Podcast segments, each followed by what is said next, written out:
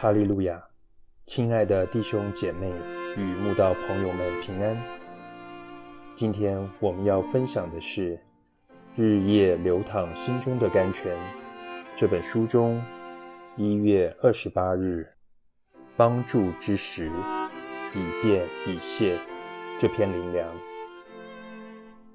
本篇背诵金句《撒母耳记上》七章十二节。撒穆尔将一块石头立在米斯巴和善的中间，给石头起名叫以便以谢，说到如今耶和华都帮助我们。以利晚年，以色列人与非利士人在以便以谢那地方打仗，以色列人打了败仗，长老们觉得战败的原因。因是约柜没跟他们在一起，即决定把约柜从示罗搬来。结果还是吃了大败仗。当日约柜被掳，以利的两个儿子战死沙场。当战败的消息传到以利耳里，以利即从座位上往后跌倒，跌断颈项而死。这样惨败的伤痛，甚至让以利的媳妇。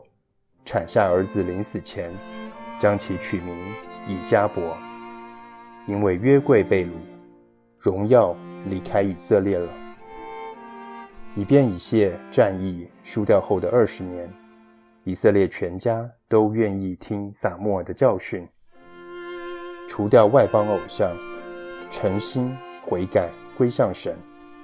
撒母耳就将以色列人聚集于米斯巴，好为他们祷告。当日，以色列民皆进食，恳求撒母耳为他们呼求神，救他们脱离非利士人的手。正当撒母耳献祭时，非利士人围攻过来，神即大发雷声，惊乱他们。以色列人因此打了胜仗。撒母耳因此将一块石头立在米斯巴和善的中间，并给石头起名叫。以便以谢，意思就是说，到如今神都帮助我们。从此，非利士人被制服，不敢再踏入以色列国境。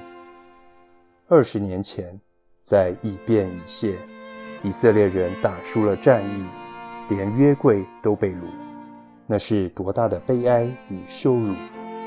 二十年后，以色列人靠神打了胜仗。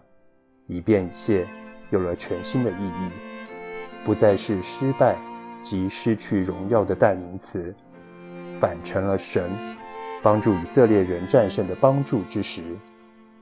当中的差别，不是以色列民族富强了，武器战术精进了，只因他们离弃外邦偶像，一心归向神。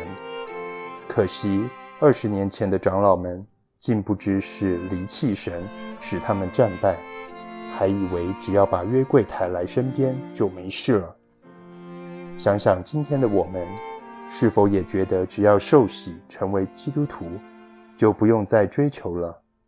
对于有否聚会、有否守安息日、有否灵修或侍奉，都觉得无所谓。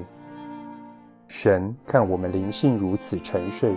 只好将我们置于各种患难中，来学会呼求他，就像神常用外族打击以色列人，来让他们灵性苏醒一样。当神让我们遇到艰难困苦时，千万不要忘记以便以谢的宣告与应许。只要回转归向神，到如今，神都帮助我们。